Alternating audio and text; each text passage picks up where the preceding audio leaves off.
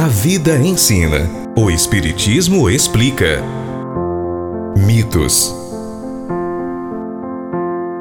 O perdido Jardim do Éden da mitologia bíblica reaparece na grande satisfação do fruto do pecado, transformando a punição em prazer e desafiando, mediante a contínua desobediência, o implacável que lhe castigou o despertar da consciência.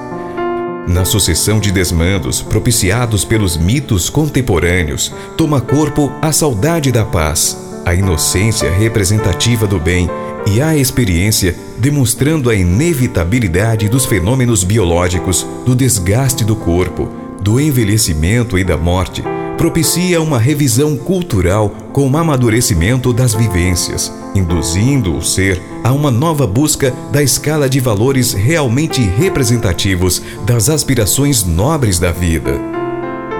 A solidão e a ansiedade que os mitos mascaram, mas não equacionam, rompem a couraça de indiferença do homem pela sua profunda identidade levando-o a um amadurecimento em que o grupo social dele necessita para sobreviver, tanto quanto lhe é importante, favorecendo-o com um intercâmbio de emoções e ações planificadoras.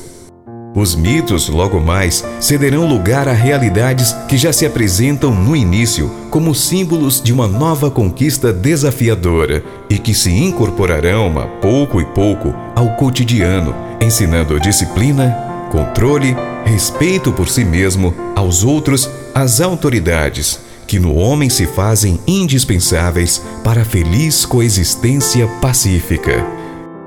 Reflexões extraídas do livro O Homem Integral, capítulo 10, de Valdo Franco, pelo espírito Joana de Ângeles, editora Leal.